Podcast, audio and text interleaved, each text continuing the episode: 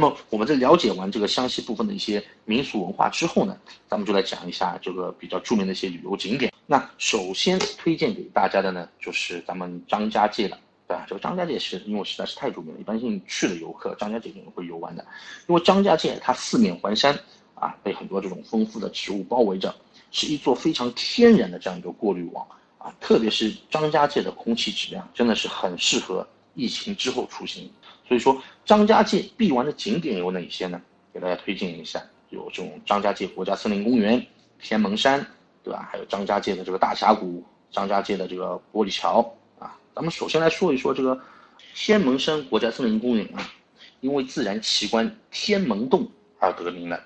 那么游览景区的时候啊，就是需要乘坐这个长达七千五百米的这样一个索道，然后你呢也可以是在缆车中啊去看一下这种脚下。盘旋在这个陡峭之间的这个通天大道和山中的这样一个美景，那么胆子大一点的呢，还可以走一走这个贴壁在悬空的这个玻璃栈道啊，这体验一下这种凌空行走的这样一个刺激。那么天门山国家森林公园啊，距离张家界市呢是比较近的，山门洞啊是天然穿梭的这样一个溶洞，当地民众呢认为这里是可以直接到达天庭的。我不知道大家有没有看过那个什么那部电影《姜子牙》啊？也是有个楼梯，对不对？那个动画片可以直通天庭的。那么对于普通游客来讲的话呢，就是天门洞啊，它在每年的这个冬季，由于这个下雪啊，道路结冰嘛，那么天门洞以及通往天门洞这个大道九九十九个弯的有一个盘山公路都会关闭的。景区大索道的这个下站，它是位于这个永定区的这个观音亭，上站呢是天门山顶。那么二零二零年的时候呢，景区就是开放了这样一个。快线索道嘛，所以说快线索道下站在天门山的这个山门附近啊，上站是在那个天门洞的一个停车场附近。天门山国家森林公园啊，其实它那个园内啊，到处都是可以看到很多这种古树参天啊。景区呢分为天门洞、中线、东线，然后呢是西线景区等几个主要的一个景区嘛。所以说我们大家是可以根据自己的喜好和体力去选择不同的这样一个线路和区域来游玩。然后的话是中线是天门山寺，寺附近呢有个是秋儿洞，呃，民间传说送子观音呢就是在这边，呃显圣过啊。如果你是虚心的、虔诚的去许愿，可以求儿求女，啊。那么西线的一个亮点呢，一般都是一段长为就是六十米的这样一个玻璃栈道啊，建在这个悬崖峭壁上面的，脚下的道路呢全部都是用那个透明玻璃建成的。呃，走在上面的话呢，看在这个看到这个脚下那个万丈深渊啊，呃，就感觉是不是很刺激啊。东线的话呢，以原始森林为主啊，如今也是开辟出了一条一百五十米的这样一个玻璃栈道。所以说在那边游玩的话，我看到有很多这种玻璃栈道在那边体验一下这种，如果是没有恐高症的人上去玩玩，就绝对是刺激的。区内的话呢是不能够住宿的，所以说只能在一天内大家把它尽量游玩完毕。那么在天门山寺附近啊，有个是樱桃湾餐厅，这里的话呢是可以提供一些小吃和快餐的。那么在天门山索道下站附近有交通是可以直接到达那个峡谷大剧场，在这里的话呢，你就是可以观看一些实景的演出嘛，像这种魔幻剧啊，就是天门狐仙。这个故事呢，就是改编自传说刘海砍樵。哎，这个在湖南非常有名的，刘海砍樵的这个故事，讲述了一段这种感天动地的人狐之间的一场恋爱。现场呢是有这个音乐、灯光的烘托啊，而且有这种超大的月亮啊，还有这种湖晶变幻、满天飞雪这种一幕一幕的啊，然后把人们带入到这种传奇的爱情故事当中啊，非常棒。嗯，那后面呢，给大家总结一下。在这个天门山景区游玩的时候要注意的一些点啊，天门山呢因为海拔比较高，大概差不多在一千五百米左右，所以说山顶和山下其实它的温差还是比较大的，所以最好呢我们在去游玩的时候呢准备一件外套啊，防寒工作一定要做好，不然自己感冒了，对吧？然后天门山呢天黑比市区呢也会早一点，所以我们建议呢最晚差不多在十七点左右。其实是可以返程下山的。如果你再晚一点再走下来的话，天可能就要黑了啊。然后呢，天门洞前呢有几百级台阶，这个呢爬起来确实是比较累人的。这个所以说要去的人呢就要做好这样一个心理准备啊。那么因为季节啊天气这样的一个原因嘛，景区各种设施的开放和运营时间呢，都会做一些相应的调整。所以说呢，因为现在也没有一个明确的一个时间表嘛，所以说游客呢还是要以当天实地咨询的这个时间表为准啊。然后那个行走玻璃栈道呢，这个鞋套是需要购买的啊。进入景区的时候呢，还有就是除了这个买门票、交通的这个套票外呢，还需要购买三元保险啊，就是那个游览套票包含这个门票加交通加保险这样一个三个加在一起的那种。那么张家界国家森林公园啊，它是分为黄石寨啊、金滇西、呃袁家界、杨家界、天子山、河索溪谷等区域，是游玩张家界的时候啊不可不去的这个核心景点。它的那边是三千多座啊，造型奇异的这个山峰啊拔地而起啊，非常的壮观。然后呢，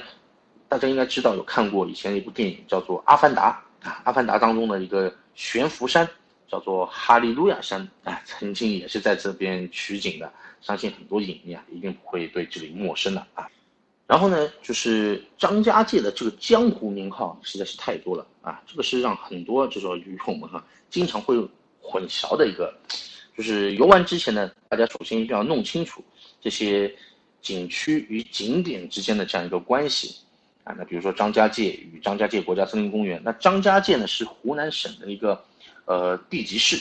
也是国内热门的一个旅游城市，室内景区它是包括了张家界国家森林公园、天门山国家森林公园，然后呢是张家界大峡谷啊。而大多数人来到张家界都是为了游览这个张家界的这个核心景区，就是张家界国家森林公园。那么张家界国家森林公园与武陵源风景名胜区这个。其实张家界国家森林公园和武陵源风景名胜区啊，其实是同一片区域，是也是同一张门票，只不过呢是叫法不一样。景区呢一共是有五个票站，其中呢武陵源门票站和森林公园门票站呢是两个主要的入口啊。那如果去那边玩的话呢，就推荐大家想要玩遍整个森林公园的话，至少是得需要差不多三天的时间。如果只有两天的话，那么可以游览景区内的一个大部分景区。那怎么样去取舍？最主要还是看个人兴趣和那个行程安排嘛。时间紧的，咱们就可以放弃那个黄石寨；其次呢，可以放弃这个杨家界。一般要去的景点呢是袁家界、天子山，还有一个是左溪谷和那个金鞭溪。三天的一般性这个经典行程的话呢，就是比如说第一天，你可以从那个森林公园门票站进入景区。啊，一次呢去玩那个黄石寨、金鞭溪和袁家界。那么第二天的话呢，你是老武场看那个日出嘛。然后呢是返回那个丁香榕啊，再到那个杨家界、天子山这边。第三天的话呢，就是从天子山还有那个索溪谷游武陵源门票啊门票站这样这样出这个景区差不多了。那如果说你时间不是那么长的，我就两天的，那么两天的话呢，一般性是由那个森林公园门票站进入景区。去那个金边西和袁家界，那么第二天呢，再是杨家界、天子山啊、索溪谷，然后再从武陵源门票站出景区这样去玩，那都是可以的。然后呢，张家界国家森林公园住宿呢分为山上和山下的，那么山下住宿条件最好的是武陵源镇这边，你可以选择在那个叫什么西部街一带啊，这个因为距离那个黄龙洞、宝峰湖、张家界大峡谷离这些比较有名的景点比较近，那么吃饭的地方呢？也多，附近的话还有很多这种大型的这种实景演出，啊，所以说如果是玩两到三天的话呢，建议至少在山上住一个晚上。那山上住宿最集中的位置呢，就是在这个丁香农村了嘛。那么整个村都是以客栈、八戒、米兰、蜗牛等比较有名的啊。旺季的话，现在应该相差不多，啊，旺季的话呢，一定要是提前去预定一下啊。那么客栈一般都是可以包车，第二天去那个。老屋场看这个日出的啊，感兴趣的朋友可以提前去报名。然后呢，我给大家来介绍一下我个人比较喜欢的啊，那这个就是凤凰古城了啊，这个湘西具有代表性的一些景点，对吧？是。那么凤凰古城呢，它是位于这个湘西啊土家族苗族自治州凤凰县凤凰古城啊，是一个以苗族土家族为主的这样一个少数民族的一个聚集地。它这个古城啊，建于清康熙时期啊，因为这个沈从文的这个小说啊，叫做《边城》，这个啊举世闻名。它这个古城啊依山傍水，沱江呢也是穿城而过，对吧？然后呢，这红色的那个砂岩砌成的这样一个城墙啊，矗立在这个岸边，旁边呢就是那个南华山啊，衬托的这个呃清朝年间的这样的一个呃城呢，就是北城门，呃北城门下面那个河面上啊，就是横着一条窄窄的这样一个木桥啊，它这个以石墩，啊是以石为墩啊，是当年出城的这样的一个通道。那么城内的话，也是那个青石板街道啊，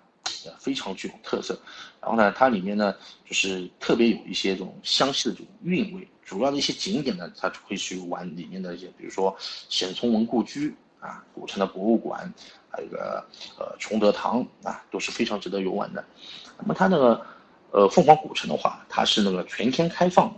然后呢，沱江河。啊，沱江河日游的话呢，一般性是在那个早上差不多八点钟吧，八点钟到下午五点半左右。夜间游的话呢，差不多六点钟开始，到晚上十点半左右。啊，这个到时候具体的话呢，也是要根据当地的这个风景，呃，就是景区公布的这个时间为准啊。这里呢，这个要特别和大家要说一下呢，就是我们以前啊那个朱总理啊，朱镕基总理，大家都知道的啊，他这个人呢，题词并不是很多啊，就是你很难得。能够在凤凰，哎，就可以看到我们以前朱总理的这样一个题词，啊，大家要拍照留念一下，他的墨宝真心不多。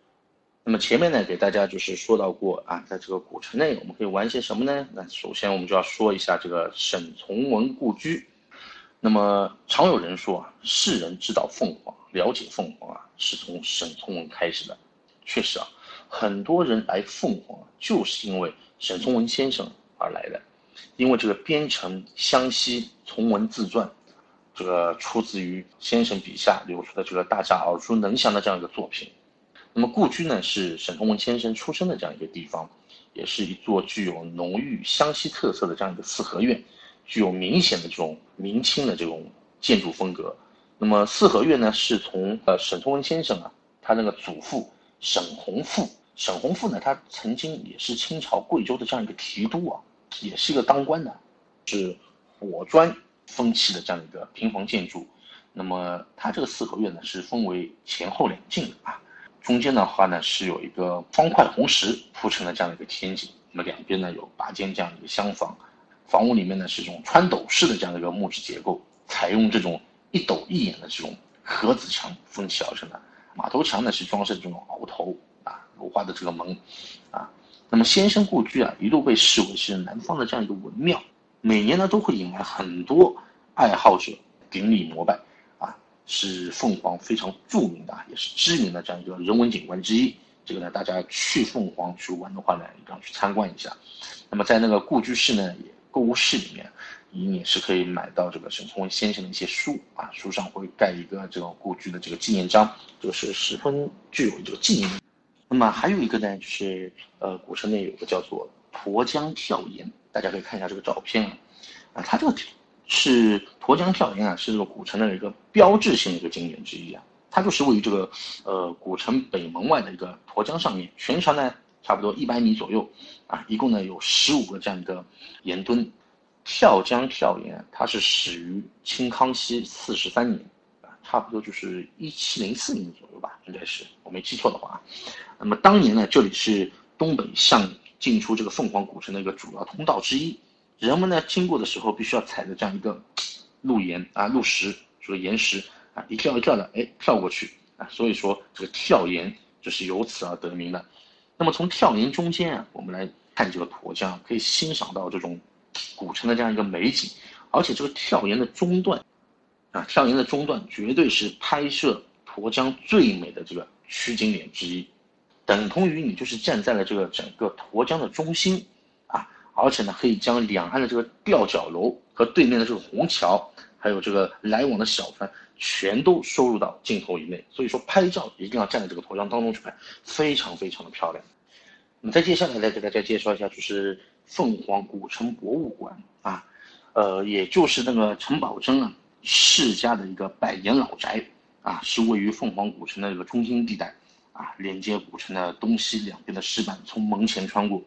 它这个博物馆内的一个古建筑群也是经历过这个百年沧桑的，保留的相对来说是比较完整的。从建筑的这个布局到雕梁画栋，与陈先生的世家就显得就是相得益彰，形成了这种叫做什么“家中有家，馆中有馆”这样的一个境界。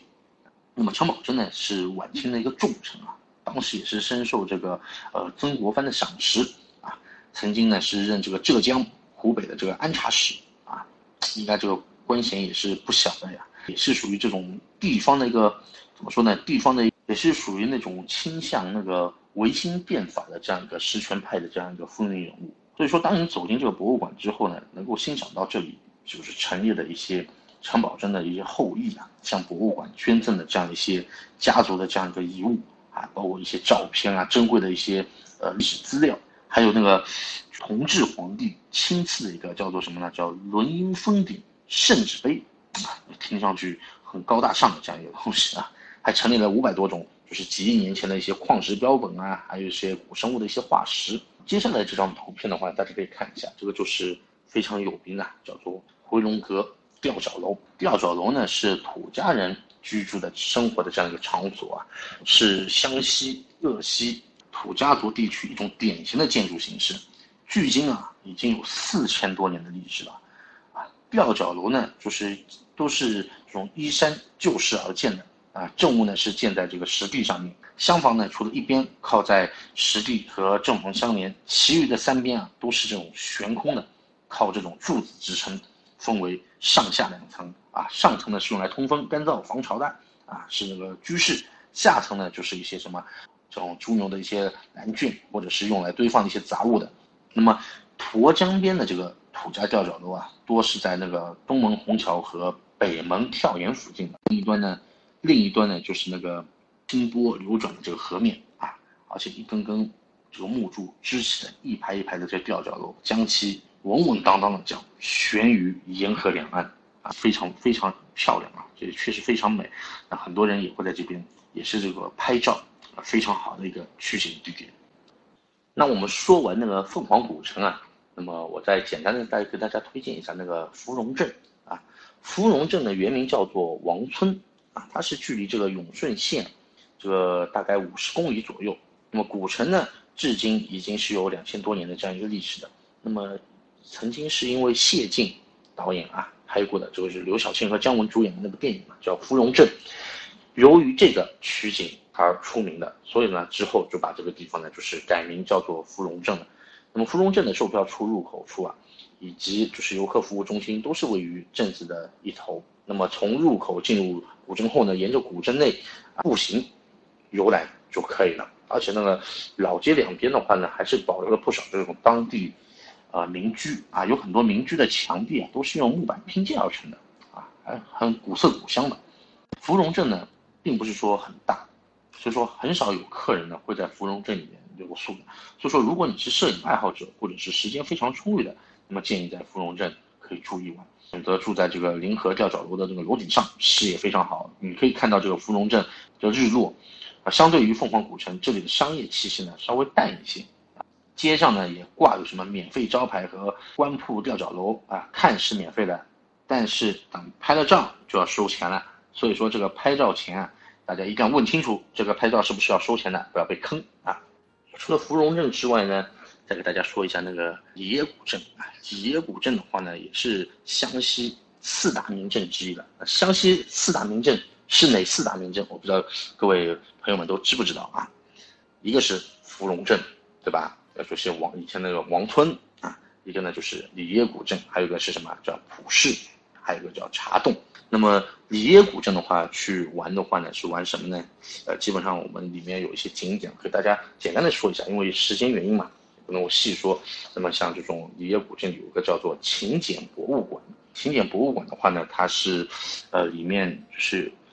也是看一些那种一些文物啊，就展出一些文物，有一些青铜器啊、陶器啊，一些珍贵的文物啊，差不多也有很多。那么占地面积呢，也在差不多有三点六万平方米，总建筑面积。然后博物馆的位置呢，就在那古镇遗址附近啊，里面呢陈列有很多这种考古发掘出来的这种。青铜器、陶制品这样的一些文物，比较对历史感兴趣的、秦文化感兴趣的一些朋友，这个到时候可以到这个博物馆去参观。那么由于时间的原因啊，一些景点类的就不单一的再给大家去过多的去讲解，因为如果说啊你要去讲解其他一些还有一些其他古镇的一些玩法的话，我估计三天三夜如果你要细说的话都是说不完的。